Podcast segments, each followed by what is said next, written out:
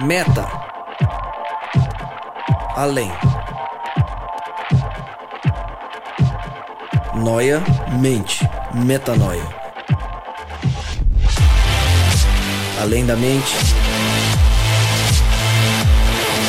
Além do pensamento. Mais longe do que estou. Muito mais do que sou. Novas ideias.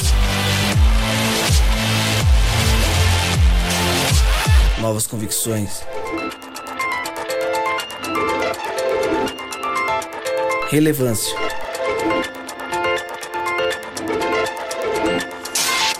Plenitude.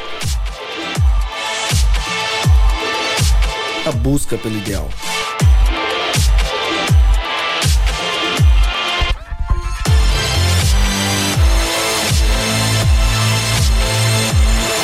Metanoia. Expanda sua mente.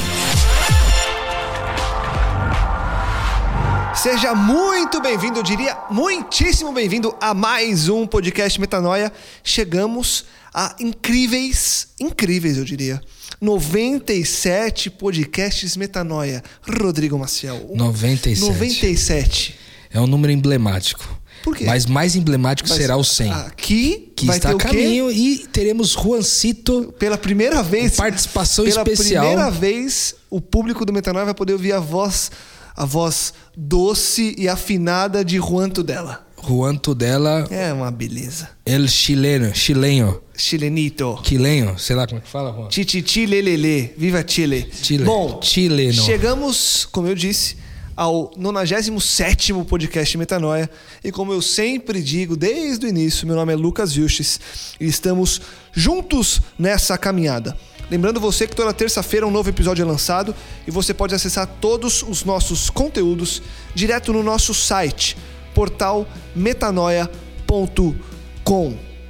Convidados já estão à mesa. O B tá passando mensagens codificadas pro Rodrigo. O Rodrigo vai ler agora. O que, que você passou de mensagem pro, pro Lê pra Rodrigo ele, ali? Não, é que, na, na verdade, lembrando, né, que foi um dia especial, o dia de ontem. Aniversário do nosso Juancito. É, então vamos lá. Aqui, ó. Parabéns pra você Hey, nessa data querida. Hey, Muita felicidade, muitos anos de vida. Juancito! O Juan, que é o pivô disso aqui acontecer, né? Porque a gente vem, a gente prepara, mas se ele não tivesse aqui com toda essa estrutura que ele monta, a gente ia gravar o quê? E o rapaz novo, adolescente, 20 anos, 21 anos. É, coisa 21, né? 21 anos 21 de idade. Tá na flor da idade. Flor da idade. Que é Carinha isso, de mano? 15. Juan, Deus te abençoe, muitos anos de vida, saúde e paz. E, and, rumo ao 200 agora, né? Rumo aos Porque 200. já não é mais rumo ao 100. Sempre, coitado, Rumo aos mano. 200. Jamais abrirá a mão novamente. B. Seja muito Satisfação, bem-vindo. cara. Eu gosto Obrigado. quando você vem vestido com a camisa do- da, sua, da sua origem. Ah, é? É. Aqui? Amsterdã. É, Mas não foi nesse sentido, não. Eu sei Mas- que não é. mas eu gosto quando você vem com ela. Obrigado. Bem-vindo, tamo junto. Valeu mais uma vez. Ismael, grande Ismael Cardoso, mais uma vez conosco. Eu agradeço aí o convite. Eu que agradeço você ter aceito o nosso convite. Sempre é bom estar junto com vocês aqui. Sempre. Rodrigo Maciel. Eu vou fazer uma vinheta pra você. Eu ouço uma rádio que todo comentarista tem uma vinheta. Ó, que legal. Eu vou Aí. fazer uma vinheta pra você. Isso é interessante, hein? Em vez de eu falar, entra um. Rodrigo Maciel. É interessante isso aí, É, né? né? Interessante, gostei. Seja bem-vindo, mano. Tô feliz demais aqui de gravar novamente. Que Deus, é, o Espírito dele possa pairar aqui no nosso meio, que a gente possa falar apenas aquilo que ele quer que a gente compartilhe e que ele traduza no seu coração apenas aquilo que ele quer falar pra você. Amém. Nós vamos falar hoje sobre um texto específico que tocou nosso coração. A gente resolveu falar sobre ele, paramos para ler de uma maneira mais analítica e aqui a gente traz agora ao vivo essa gravação. A gente traz essa análise do que a gente tira desse texto, que é 1 João 1 e os versículos vão de 1 a 10. A gente vai passar pelo texto, vai trazer o que mais chama a atenção da gente, talvez as lições que a gente tira desse texto, é, de que forma que a gente torna esse, esse texto ainda mais prático, porque a gente sempre gosta muito aqui de no podcast transformar as teorias em práticas, não deixar só a coisa do texto, a coisa da, da lição em si, mas mostrar como que nós, inclusive, temos tentado fazer isso ser viável nas nossas rotinas, na, no- na nossa vida, no nosso dia a dia. Começando o texto, e eu vou ler verso a verso, a gente já vai direto para eles, em vez de eu ler o texto inteiro agora. Ele começa dizendo, na versão que eu peguei aqui, o que era desde o princípio, o que ouvimos, o que vimos com os nossos próprios olhos, o que contemplamos e as nossas mãos apalparam, isto proclamamos a respeito da palavra da vida. Do que, que ele está falando aí, Rô? Ele vem falando aí o que era desde o princípio, o que ouvimos, o que vimos. Do que, que João está falando aí nessa carta, nesse início dessa carta? Aqui, sem sombra de dúvida, João está falando sobre Jesus, né, a palavra da vida. Mas é interessante que ele coloca aqui uma característica muito importante que é o testemunho, né? O fato de não somente ter ouvido o mestre falar, mas também ter visto com os olhos, caminhado com ele, é, mais do que isso, colocado as mãos ali nas feridas, né, para saber que de fato era o próprio Cristo que estava ali.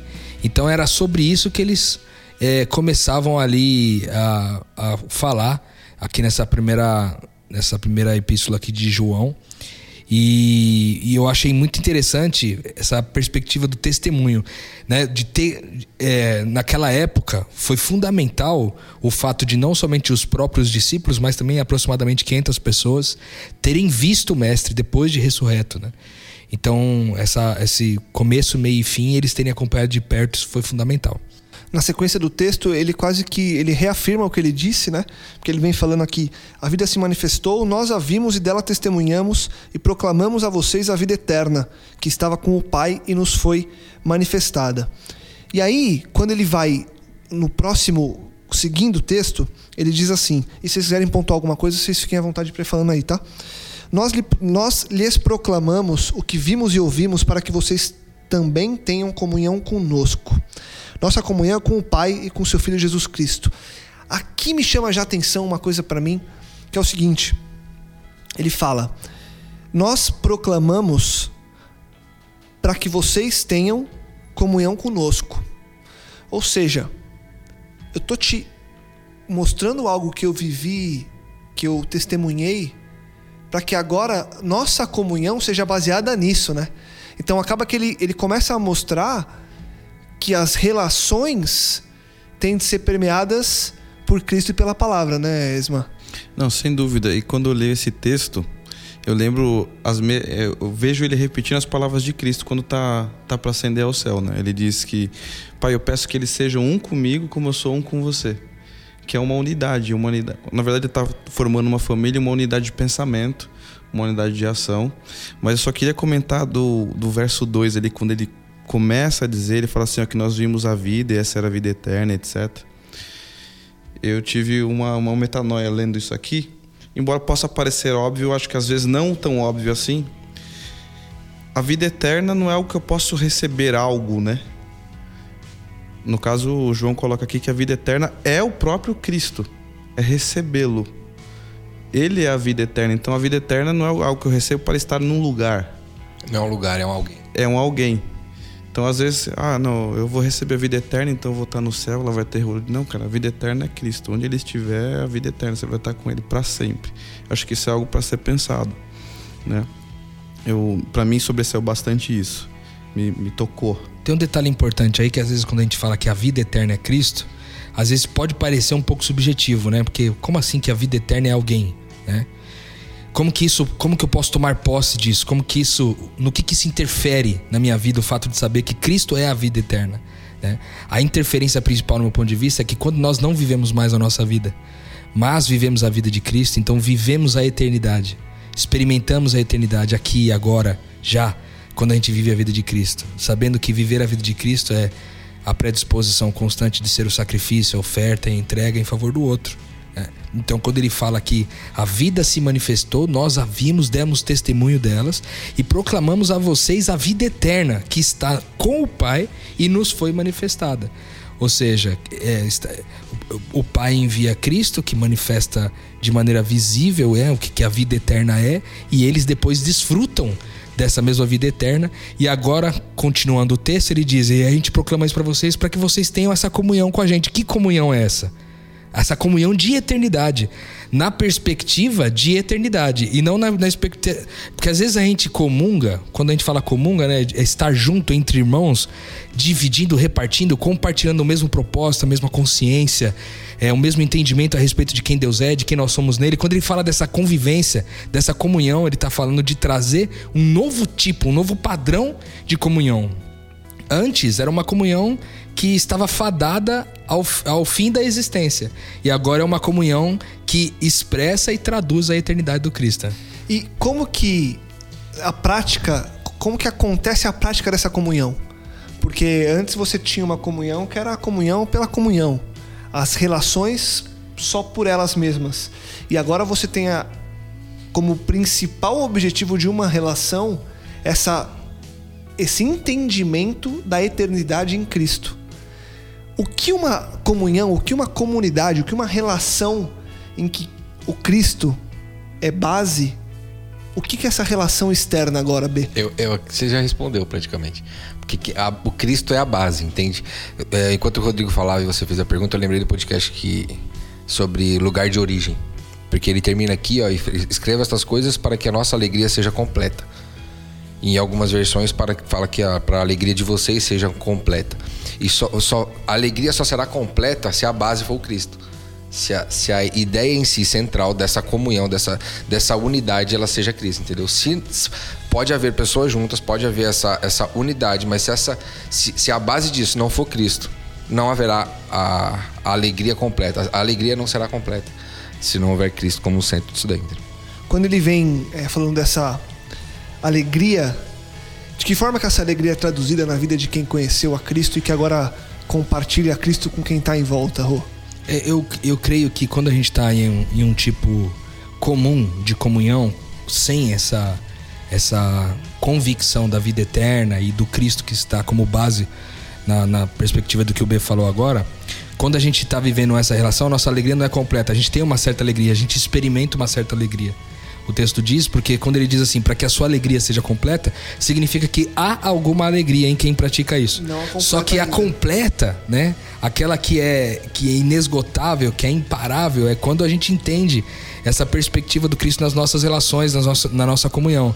E ele vai, é, talvez nos textos seguintes, ele vai trazer um pouquinho mais dessa resposta é, dessa pergunta que você fez agora, Lucas, talvez a gente possa encontrar mais algumas coisas aqui que a gente possa sair que são sensacionais agora do texto aí. Boa. Então, vou continuar ele então. Pode ser? Manda brasa. Na sequência, ele diz o seguinte: Esta é a mensagem que dele ouvimos e transmitimos a vocês. Deus é luz. Nele não há treva nenhuma. Por que, que agora ele vira vem falar agora de luz e treva, Deus é luz, nele não tem treva. Qual é a relação disso talvez com essa alegria e com essa comunhão pautada pelo Cristo agora? Isma. Cara, que quando fala que Deus é luz, é que não há trevas nele, que não, eu vejo que não há, não há maldade, não há. Às vezes a gente lê esse texto e fala assim: ah, nós somos luz, tem as trevas, não pode misturar. Eu começo a ver essas questões porque é muito comum nosso meio entender isso.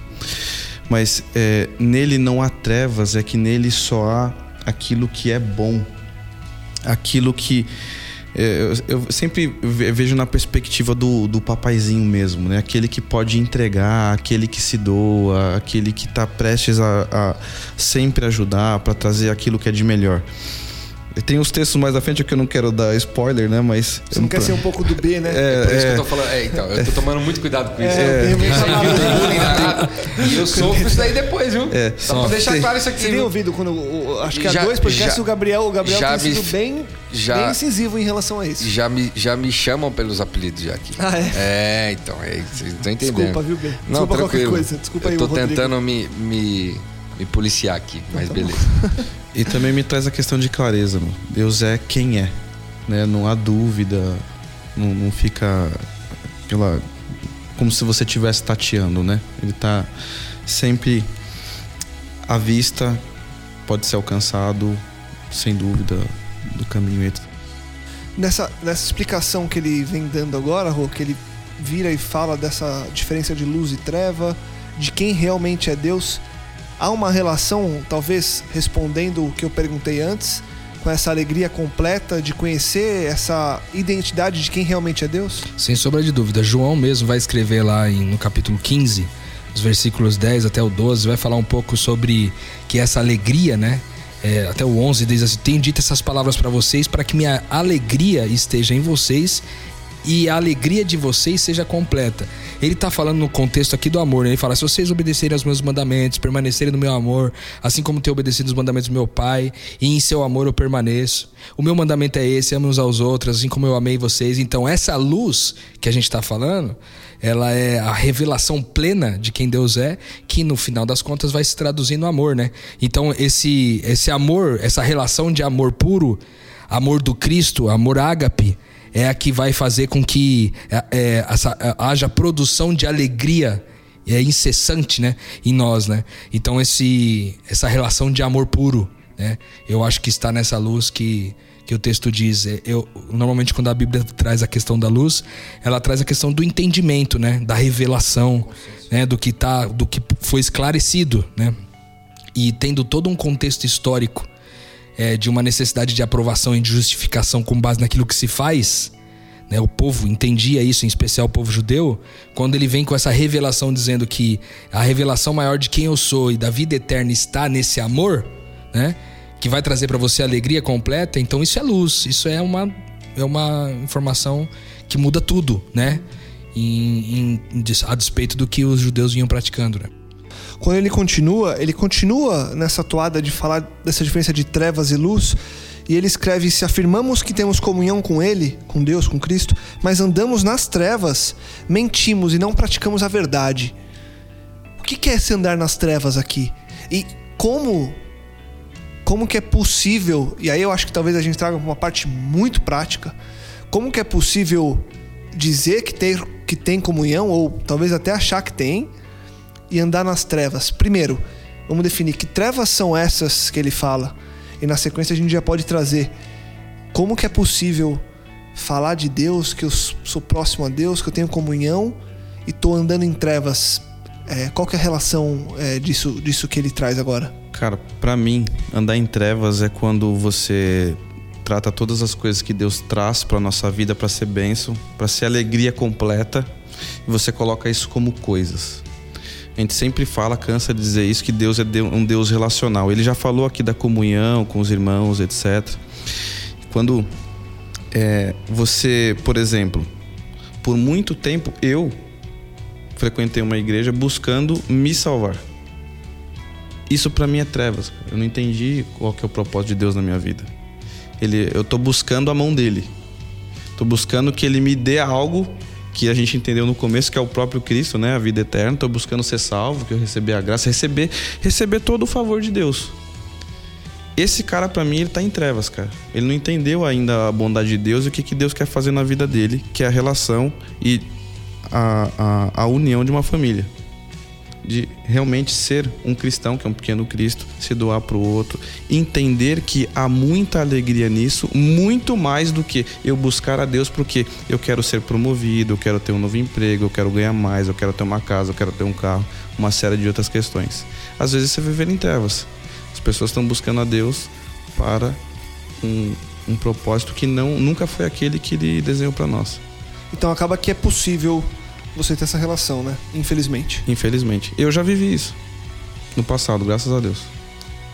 Graças a Deus que você viveu e que você agora tem no essa consciência foi, que, foi no viveu, passado. Que foi no passado. Graças a Deus que foi no passado. É, é, é melhor corrigir isso é, aí. Corrigir, né? é, vou deixar é, não, claro. Você falou graças a Deus, eu falei, será que ele. Será que, né? Você queria voltar essa vida aí, que foi no passado. Já pensou? Graças a Deus que foi no passado.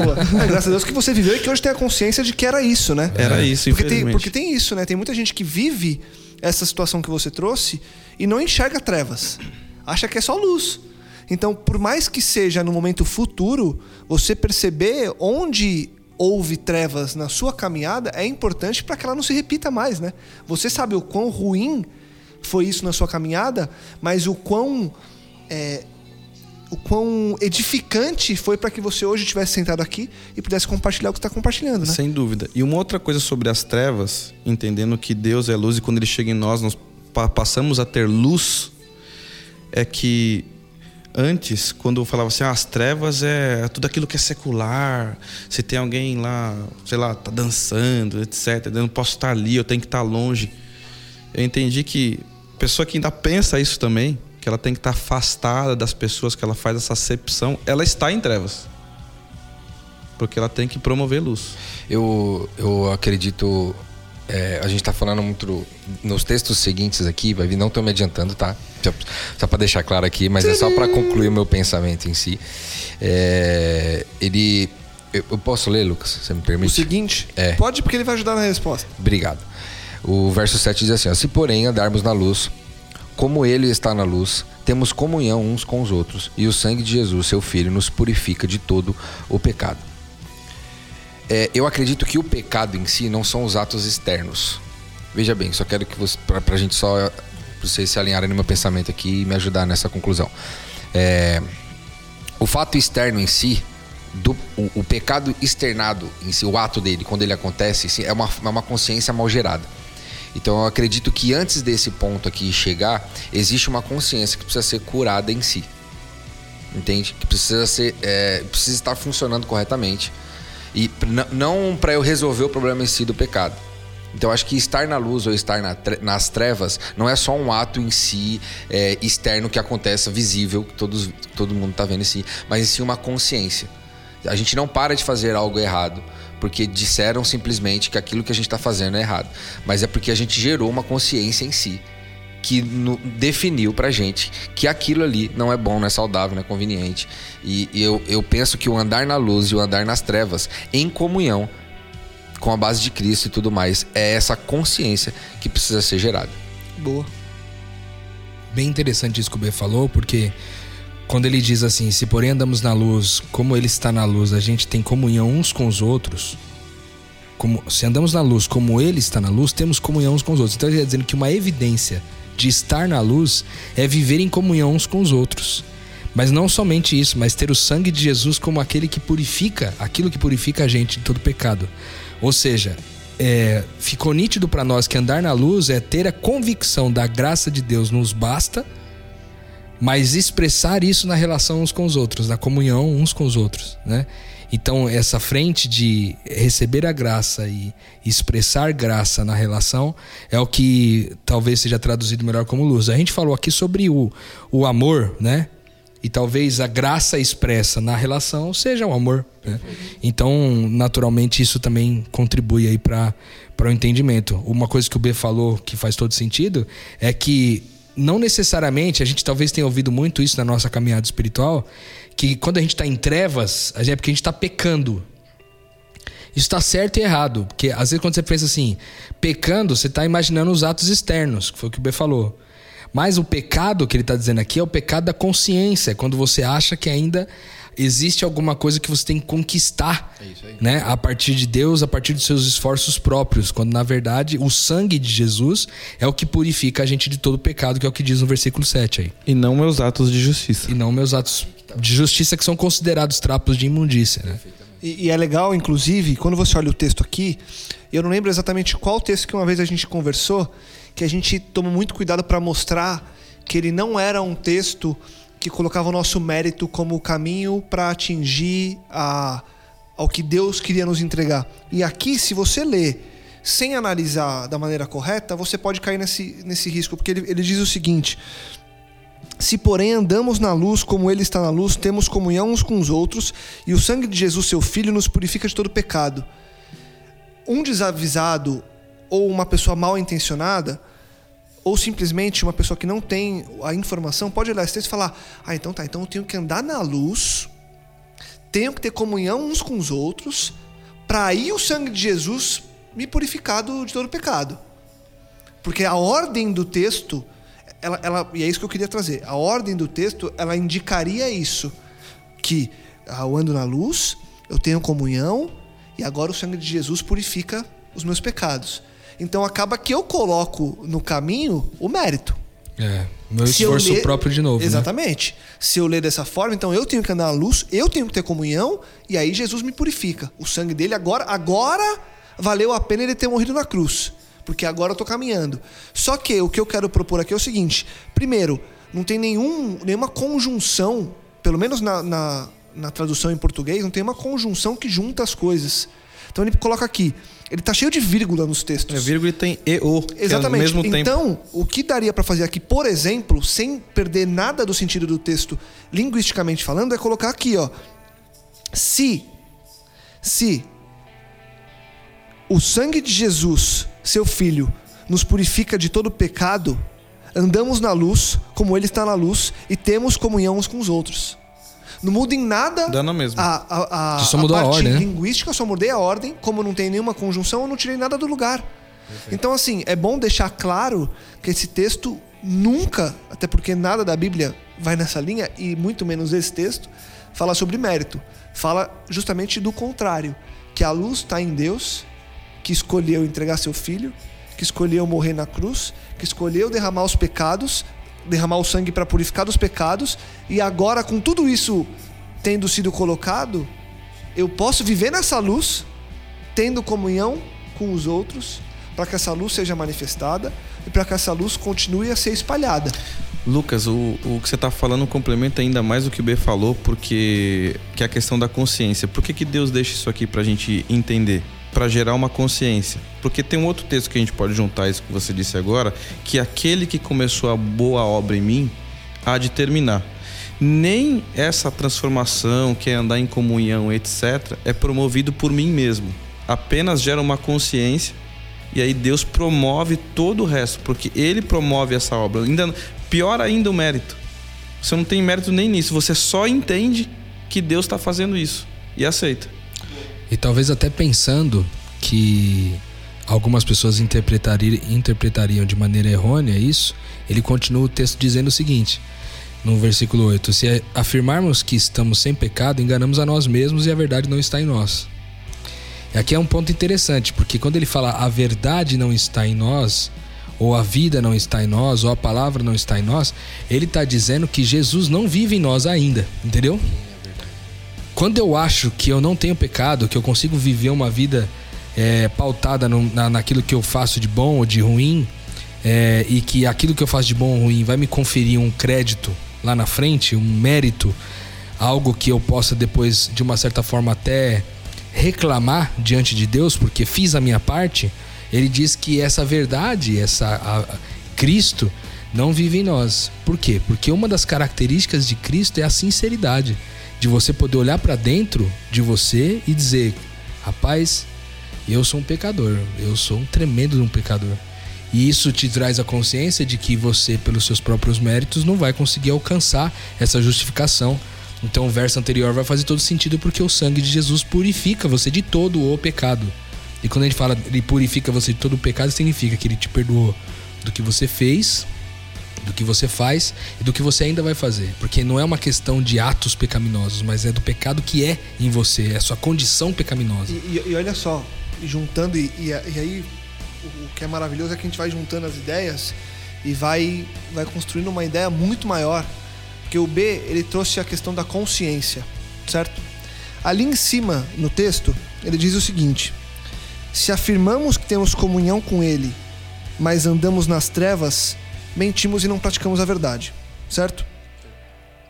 Aqui ele diz: se afirmarmos que estamos sem pecado, a verdade não está em nós, ok?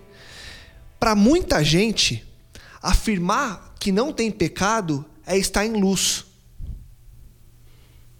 Mas o texto diz que é trevas. Mas o texto diz que é trevas. Sinistro. Porque é mentira. É isso aí. Você entendeu?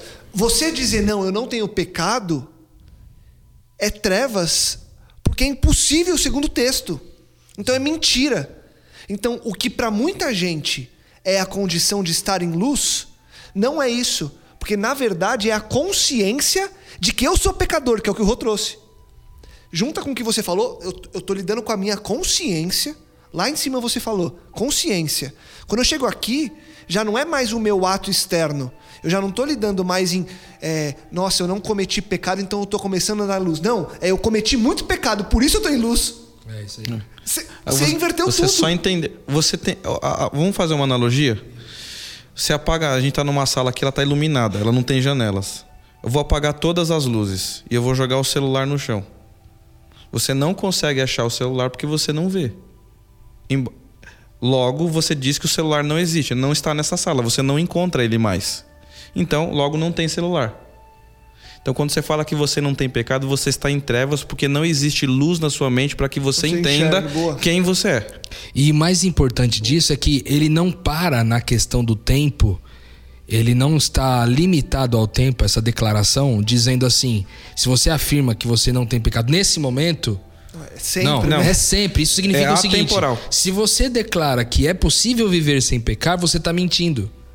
Porque em nenhuma situação temporal, passado, presente ou futuro, você vai conseguir viver essa vida sem pecado, antes da, da glorificação.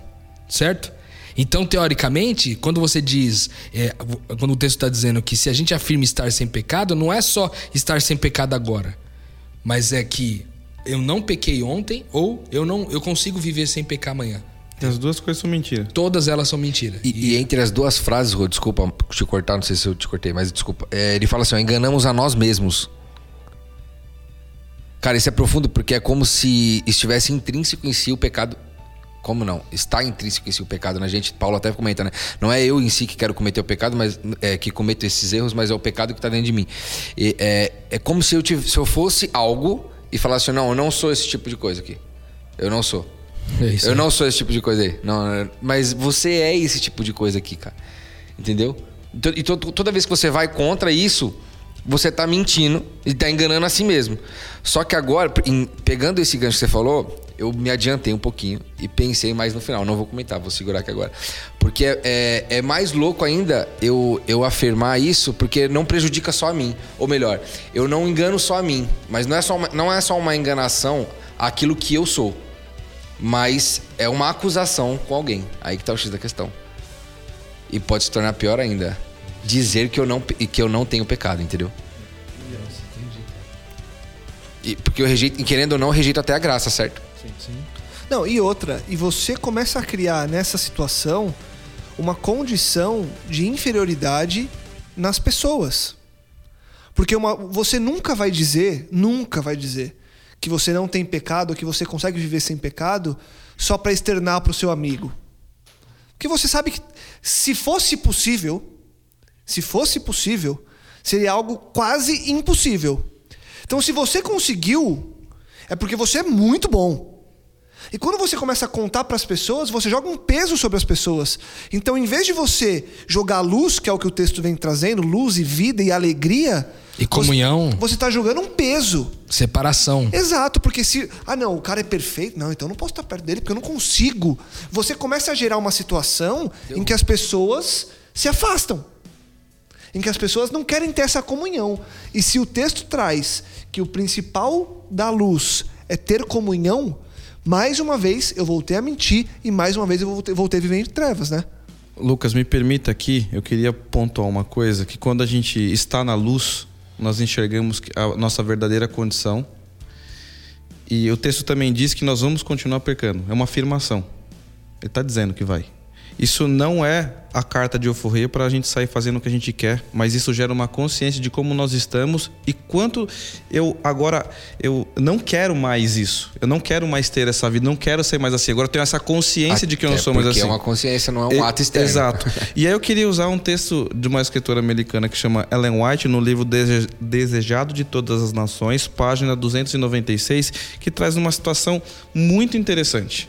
Diz assim: Cristo não escolheu para seus representantes entre os homens anjos que nunca pecaram, mas seres humanos, homens semelhantes em paixões. Abro parênteses aqui: paixões, biblicamente falando, sempre está relacionado a pecado e ação mesmo, ação de pecado. Atos pecaminosos. Atos pecaminosos. Então ele escolheu homens semelhantes em paixões, aqueles a quem bus buscavam salvar. Ou seja, vou dar um exemplo. Cristo vai usar aquele cara que é ou foi viciado em pornografia e está na luz, entende isso agora e não quer mais viver isso, para resgatar o cara que está em trevas sendo viciado em pornografia. Vai usar a prostituta que agora está em luz, que abandonou a prostituição ou está abandonando a prostituição para salvar a prostituta que está em trevas ainda. essa é uma situação forte. Porque sabe o que acontece? Por exemplo, eu tenho alguns amigos homossexuais. E se eu quiser falar de Jesus para um homossexual que não me conhece ou que talvez não conheça Jesus, eu falo assim, cara, você não sabe o que eu sinto. Mas o meu amigo que é homossexual, que está na luz, que resolveu viver uma vida com Cristo, ele pode falar para o outro homossexual, porque eu sei o que você sente. Mas eu encontrei a Cristo e eu estou na luz, e essa é uma alegria completa agora. Eu sou feliz assim. E eu queria que você participasse dessa alegria comigo, porque isso é bom demais. E, e talvez, é, fortalecendo o que você está trazendo, o verso seguinte, ele vem e diz que quando a gente confessa os pecados, ele é fiel e justo para perdoar nossos pecados e nos purificar de toda injustiça. E eu não acho que ele pegando muito o seu gancho agora, eu não acho que o texto ele quer só dizer que eu contar um pecado para alguém do tipo, ah, eu fiz isso só para externar e para, sabe, para tirar o peso das minhas costas, ele vai me perdoar. Ele vai, mas ele vai porque a gente sabe que a consciência da graça e tudo o que aconteceu até então já é o suficiente para que meus pecados sejam perdoados. E para que eu já esteja salvo e etc. Mas aqui tem muito a ver no que eu entendo agora, pegando o seu gancho, Isma, em eu confessar um pecado para você, para que o, a minha experiência sirva de luz para você agora. Testemunho. Para mostrar que é possível. Isso. Para mostrando que é possível. Motivar. E, e aí eu, eu já estava perdoado e agora eu te dou a possibilidade de você ser perdoado também. Não, você entender que você é perdoado. Exatamente. É que, é que eu penso assim, às, vezes, às vezes as pessoas estão querendo curar o pecado. E o pecado já foi em si curado, concorda comigo? Já tá resolvido, resolvido. essa parada aí. O problema do pecado em si já está resolvido, certo? Então essa parte do confessar que você falou, que é para eu é, a, pessoa, a pessoa olhar em mim a possibilidade de ela in- te- gerar consciência nela, De entrar na luz, né? de entrar na luz, perfeito. De- é, é, esse- é porque a gente quer curar o pecado e o problema do pecado já foi resolvido. Então a gente quer resolver um problema que já foi resolvido. Ou seja, estamos batendo cabeça à toa. É, é por isso, faca. é por isso que o, às vezes o confessar o meu pecado, como diz lá em Tiago pro meu irmão para gerar cura, ele não gera cura. Porque quando eu confesso meu pecado em si, eu tô pensando em curar a, a minha cura, entendeu? O meu pecado, o meu problema E não curar o outro, né? e não curar o outro. Então, quando eu confesso sem consciência, eu não, eu- não sei se vocês estão compreendendo o que eu tô querendo dizer, mas eu- o, o- o lado egoísta em si do confessar o pecado, A é motivação da confissão é ruim, né? Aí que tá o X da questão. eu vou conversar Até pra me livrar do peso. Isso É aí isso, não, não. não rola. Isso aí não vai como resolver o problema. Assim como tudo que a gente faz pensando em nós, não gera fruto. Não gera fruto, gera morte. Perfeitamente. Nada que eu faço pensando só em mim vai gerar fruto. Nada. Inclusive, confessar pecados. E, e você vê que tem um detalhe num texto importante que ele diz assim: se confessarmos nossos pecados, ele é fiel e justo para perdoar os nossos pecados e nos purificar de toda injustiça. Dá uma sensação de que é tipo assim: ó, se eu for lá para Deus e confessar meu pecado para ele, ele, ele vai me perdoar. É isso aí. né? Só que o que ele está dizendo é o seguinte: o, o B trouxe uma coisa muito legal no nosso papo offline aqui, que ele falou que eles tiveram uma metanoia lá, Paulinha e ele, a respeito de promessas de Deus, né? Que Deus, quando promete algo pra gente, ele não tá prometendo algo que ele vai resolver na tua vida. Mas ele tá te assegurando que você tem algo que você já recebeu e que por alguma razão isso ainda não você não tomou posse. É, você não se apropriou. Você não se apropriou daquilo, mas que na eternidade já estava disponível. E o que, que ele está dizendo aqui, ó? Que ele é fiel e justo para perdoar os nossos pecados e nos purificar de toda justiça, porque aquele sacrifício de Cristo lá na cruz já foi suficiente para perdoar todos os pecados e nos purificar de toda justiça. Entendeu? Então significa o seguinte: se quando a gente confessa nossos pecados, a gente confessa, seja para Deus ou seja para alguém, quando a gente está confessando nosso pecado, não é para que a gente seja perdoado, mas a gente está confessando o nosso pecado para que a gente tenha convicção de que nós já fomos perdoados. É por isso que a gente confessa o pecado. Então, E agora você tem paz para poder vencer esse pecado na sua vida, né? Com a ajuda de Cristo, porque é por meio dele. Porque antes de ter a consciência que essa, esse perdão, é, tudo isso que Deus já prometeu para nós, que a vida eterna é Ele mesmo, você fala assim, pô, mas se eu fizer isso, eu tô fazendo aquilo, eu vou perder, eu não vou estar no céu. Você fica atormentado, você não tem paz para viver isso. Agora, cara, você tá em, fica em paz. Você é perdoado. Cristo, ele, ele, ele é na tua vida, ele está de braços abertos, ele que te recebeu. Agora, tranquilo, fique em comunhão com ele. E você vai superar isso aí na sua vida para que você possa transmiti-lo para outras pessoas e mostrar que isso é possível. E com tranquilidade. E sendo semelhante em paixões a outros, possa neles gerar vida, né? Assim, chegar pro outro e falar assim, cara, eu sei quanto isso aí machuca, quanto isso aí dói, quanto é difícil, mas depois que eu entendi que eu faço parte da família, que eu sou filho, mesmo sendo viciado em aquilo ou nisso, ou tendo aquele ato esse, tá tudo certo. Eu tenho, eu tenho paz para colocar em ordem o que eu não tenho tá, paz né? para colocar em ordem. E não importa o quanto tempo isso demore. Um coração, Deus conhece o meu coração e sabe quanto eu quero me livrar disso. Mas às vezes não vai rolar, como o Paulo disse. O bem que eu quero fazer eu não faço, mas o mal que eu não quero eu vivo fazendo. Ele fala que acontece, mas ele não queria que acontecesse. Ele sente tristeza por aquilo. Ele quer que aquilo saia da carne dele, mas está vivo na carne dele e não para de acontecer. E sabe o que é importante a gente frisar aqui? É que não tem outra possibilidade de eu gerar vida com relação a um tema específico se eu não confessar que eu já participei daquilo. Não tem como eu chegar para você e falar assim: "Poxa, B, você é viciado em jogo. Sai disso aí, meu. Deus eu posso falar o que eu quiser para você. Se eu não vivi a mesma experiência que você está vivendo hoje, a chance de eu ser um exemplo para você, para te tirar daquilo, é muito menor. É muito menor. E eu conto isso porque eu tô contando uma história num programa que eu tô fazendo na televisão. E aí é uma mulher e um ex-morador de rua que voltaram às ruas para eles para esse homem encontrar os amigos. Em uma das gravações que a gente foi fazer, tava esse cara sentado, tava a, a mulher dele, que não é moradora de rua e que hoje é casada com ele, e essa mulher conversando com o morador de rua, meio de canto assim. E aí, em certo momento, o cara, o cara fica muito reticente com ela porque ele fala assim: Você não sabe o que é viver na rua. Você não sabe o que, é, o que, eu, te, o que eu teria que fazer para sair daqui. E, e ela tenta explicar, fala, cara, eu sei um pouco. Meu marido hoje era, eu, eu trabalho na rua, assistente social, enfim, que seja. Fato é que o cara, ele ouviu, ele entendeu, ela, não, então tudo bem.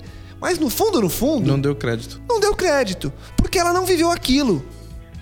E eu não tô dizendo que você não pode chegar para alguém é, que tá vivendo algo que você nunca viveu e, e você não pode aconselhar essa pessoa. É lógico que você pode.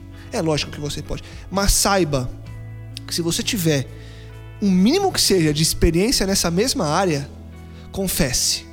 Confesse, porque é a sua confissão que vai abrir a porta para cura no outro. Sensacional. E sabe por que, que isso é lindo demais que você está falando, Lucas? Porque isso coloca no nosso coração a importância da diversidade. Porque olha só, se eu tenho uma comunidade. Que só comete um pecado, um problema. Só tem um problema. Todo mundo é igual, cara. Entendeu? Só tem a gente o sofoqueiro. Só, só cura o sofoqueiro. E né? a gente não é inclusivo, a gente nunca vai ver essa família crescer de maneira diversa como ela foi feita para crescer, né?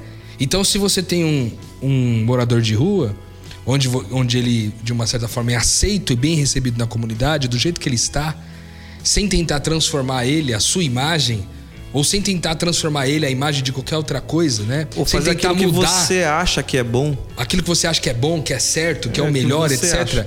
Ou saindo do morador de rua, indo pro homossexual, saindo do homossexual, indo pro, sei lá, pro, pro, pro ladrão, pro traficante de drogas, ou indo assim a, a- a- as mais possíveis variações da diversidade, a gente poderia ter uma comunidade muito mais robusta, sabendo que cada uma dessas pessoas seria capaz de alcançar o seu nicho de público e o reino de Deus cresceria em expansão ainda mais relevante. Eu creio que esse texto mostra para nós o quanto que é importante a diversidade. Né? O quanto é importante, uma vez que quando a gente confessa os nossos pecados há mais eficácia e efetividade no processo de testemunhar da, da, daquilo que cremos, então por que não uma igreja muito mais inclusiva? Uma igreja onde o tatuado pode falar com o tatuado também. Uma igreja onde a prostituta pode falar com a prostituta, o morador de rua com o morador de rua. Todos podemos falar uns com os outros. Porque todos estamos ali para ser a certeza da identidade uns dos outros. Mas permitindo que essas pessoas ampliem seus ministérios para lugares que naturalmente, por uma questão cultural, de cosmovisão, sei lá, você não vai chegar. É porque talvez a gente. enquanto o Lucas falava e você falava em si, ele. Olha, olha a loucura em si do, do texto. Talvez devido à falta de confissão é, daqueles que passam por determinados problemas, vamos dizer assim, gerou deficiência em alguns que vi, de- julgaram aquele problema sem ter consciência e resolveram curar, entendeu? Então não faz sentido, cara. Não, faz, não fez sentido pro morador de rua uma esposa de um ex-morador de rua e falar com ele, mano. É O que porque faria não sentido era o próprio morador de rua. Era o próprio morador de Não rua, é entendeu? ele, mano. A missão é dele. Exato. E aí, eu queria. é, eu tava lendo aqui o último verso. Então. E, e- e aí. eu- Segurei um pouquinho aqui. Não, não, mas é, é porque o último verso ele parece redundante, certo? Vocês concordam comigo ou não? Parece, velho. Tem um detalhezinho diferente, é. né? E aí ele fala assim, o último verso, mas eu, que eu queria ler pra trazer, é, pelo menos da minha parte, um, um, um fechamento. Ele diz assim: se afirmamos, se afirmarmos que não temos cometido pecado, fazemos de Deus um mentiroso, e a sua palavra não está em nós. Aí eu- eu- mas, eu, mas eu queria meter. Então, mas aí, mas aí eu queria meter um negócio aqui. Porque eu acho que muitos de nós, em certo momento da nossa vida, das consciências que a gente adquire, da convicção que a gente tem, a gente já sabe que não dá pra andar sem pecado. Certo? A gente tem essa consciência. Pelo menos é, do, do círculo de pessoas que eu conheço, seja é, sejam pessoas crentes ou menos crentes, que frequentam ou não, as pessoas sabem que o pecado tá aí. As que eu conheço. Mas eu sei que tem o- as pessoas que acham que dá pra viver sem. Fechando nesse grupo, a gente conhece uma boa parte, uma boa parcela de pessoas que vive com a certeza de que é pecador e que, graças a Deus, que há a graça e o sangue de Jesus que nos purificou. Então tá. Se eu chego nesse grupo específico, que na minha cabeça é a maioria do que eu conheço, esse último verso ele seria inútil. Certo? Tô dizendo assim, nesse sentido, pra nós aqui, nós quatro, que sabemos que vivemos em pecado, esse último verso seria inútil. Porque ele só fala isso. Se afirmamos que, que não temos cometido pecado, Deus é um mentiroso. É como se você dissesse que ele não é pra nós, esse verso, vamos dizer assim. né? Exato. Só que eu- ele é pra nós, pelo seguinte sentido, na minha pra nós cabeça. mesmo. Na minha cabeça. Antes, ali em cima, ele diz o seguinte: O que são as trevas? Você, você dizer que não comete pecado. Você não ter comunhão. Então, pra mim, quando ele escreve aqui, ele tá simplesmente fazendo uma metáfora e um sinônimo de trevas. Ok? Quando ele fala que se eu fosse substituir o verso e colocasse assim: se estamos em trevas, fazemos de Deus um mentiroso. Trevas é não ter comunhão uns com os outros. Trevas é dizer uma coisa e não viver. Trevas é tudo que a gente aprendeu e gerou consciência e não virou prática. E a gente, isso a gente vive dia após dia. Nos momentos em que eu vivo essa treva, Deus, para quem me enxerga, é um mentiroso. Então, a minha atitude, a minha atitude que não condiz com o que eu recebi de Deus lá atrás, faz com que as pessoas à minha volta não creiam em Deus. Você entendeu onde eu quis chegar? Quando eu vivo em trevas, porque dia após dia eu caio nisso, as relações que são cruzadas nesses momentos fazem com que as pessoas não enxerguem o Deus que eu enxerguei, porque eu não externei esse Deus. E aí, por minha culpa, Deus é um mentiroso. E quando Deus é um mentiroso, Deus não existe. Então, por culpa de várias atitudes minhas que não condizem com o que eu tenho de consciência, Deus não é disseminado nas relações que eu tenho criado, porque em muitos momentos eu dou espaço pro meu eu, eu dou espaço para viver uma coisa que não é real, eu dou espaço para andar em trevas, quando na verdade o convite é que eu ande em luz o tempo todo. Por isso que eu quis dizer que do jeito que tava, ele não faria sentido para mim, porque eu sei que eu sou um pecador. Mas quando eu olho e enxergo que é, não ter cometido pecado é só uma alusão a estar em trevas na minha consciência, mostra que eu, por vários momentos, tenho dito ao mundo que Deus é mentiroso. É uma outra interpretação para isso, talvez seria que esse lance quando ele fala de, não, de se afirmamos que não temos cometido pecado, fazemos de Deus um mentiroso e a sua palavra não está em nós, é de novo talvez fazendo um endosso, né? Aquilo que já tinha dito antes, mas fazendo um endosso de que Cristo não vive em nós. Não, porque uma evidência de que Cristo vive em nós é que é, nós é, entendemos a nossa condição de pecaminosidade. Você vê que engraçado, né? É um, algumas, alguns paradoxos do reino de Deus. Quando Jesus vive em mim, é que eu descubro o quanto lixo e quanto pecador eu sou. Mas ao mesmo tempo é quando eu descubro o tamanho do valor que Deus atribuiu para mim, mesmo sendo, apesar de ser pecador, entendeu? Mesmo sendo pecador, apesar de ser pecador, o tamanho do valor que foi atribuído para mim. Porque quando a gente fala aqui, se afirmamos que não temos cometido pecado, fazemos de Deus um mentiroso, antes ele diz assim: é, enganamos a nós mesmos. E agora ele diz: fazemos de Deus um mentiroso. Ou seja, é, em ambos os casos, quando a gente está dizendo que não tem pecado, né, que não tem cometido esses atos de pecado, ou que a gente diz que é possível viver uma vida dessa forma, a gente não só está mentindo para nós mesmos, mas a gente também está mentindo para é, está dizendo que Deus é um mentiroso. Isso é muito pesado. Como que a gente pode dizer que Deus é mentiroso, cara? Né? Uma coisa é você mentir para você mesmo, tem um peso. Outra coisa é você dizer que aquele que é o rei do universo, o todo-poderoso, onipotente, onipresente, onisciente, que esse é mentiroso, cara. Não, e aqui, né? quando ele usa no último, o verbo que ele usa é fazer de Deus um mentiroso. O, o que é, não sei se é pior, mas é tão ruim quanto, talvez, porque você não diz, então você não se coloca naquela posição. Não, eu não creio, Deus é um mentiroso.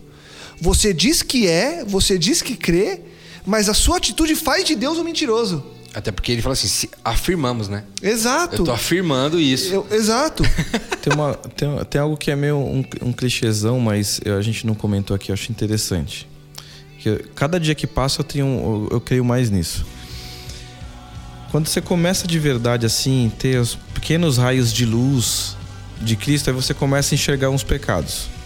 Quando você tá lá atrás que você acha que você faz as coisas, fala assim: então eu tenho tem 10 itens aqui para cumprir, já tô cumprindo uns 8, eu acho.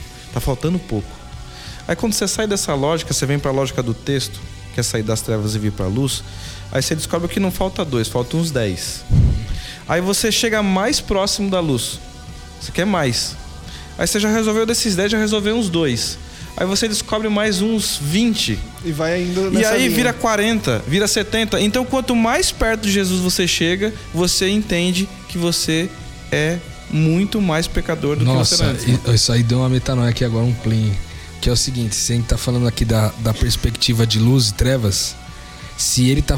O texto tá falando que Deus é a luz, né? Que ele começou falando lá em cima que a mensagem é essa, que Deus, Deus é, luz. é luz certo? Quanto mais a gente se aproxima da luz, mais, mais claras, mais evidentes são as nossas sujeiras, cara. Exato. É, é Porque quando você tá sujo. É, é mais claro, é verdade. você sentido. tá no escuro, você olha pro teu braço e você fala, ó, tá tranquilo. Tá menos. Mas quando vai clareando, você vai vendo que sua mão tá suja, que seu braço tá sujo, sua roupa tá suja. Que o corpo tá sujo, a roupa tá suja. E aí, quando você tá lá no fim lá da luz lá, você já viu que, cara, você tá literalmente toda a sujeira está em você. Tá cara, sujo. agora me veio um negócio enquanto vocês falavam aqui. Se, baseado no sentido de que eu fui feito à imagem e semelhança de Deus, baseado Deus, essa perspectiva de estar na luz não é um ideal, mas sim uma referência. Entende? Que eu é de onde eu vim, né? É isso daí, meu. Entendi, mano. Então não, não é um ideal que eu preciso ou tenho que buscar. Entende? Mas é um, uma referência de onde eu vim. É isso daí, cara. E, e, e, e eu só enxergo, e eu só enxergo na luz, cara. É isso. Só enxergo na luz. E aí quando você começa a enxergar, cada vez você enxerga mais, cara. Aí você vai vendo podridão, podridão, podridão. E muitas vezes, às vezes nós como alguns que estão ouvindo podem ser também como líderes religiosos, nós transmitimos a ideia de que a gente está num outro patamar, está numa outra condição, é, a gente já não comete certos pecados, e isso é uma verdadeira desgraça para todos que nos rodeiam. E, e aí, complementando, juntando o que vocês estão falando, de maneira muito prática, se a referência é a luz, se eu me descubro hoje em trevas, eu não tenho que andar para frente para buscar essa luz, tenho que dar um passo atrás. Ô, oh, oh, oh, louco. Então, na verdade, de maneira muito prática, muito prática de verdade. Não, aqui não tem nada de, Nossa, de tá psicológico, atrás, de, de, subjetivo.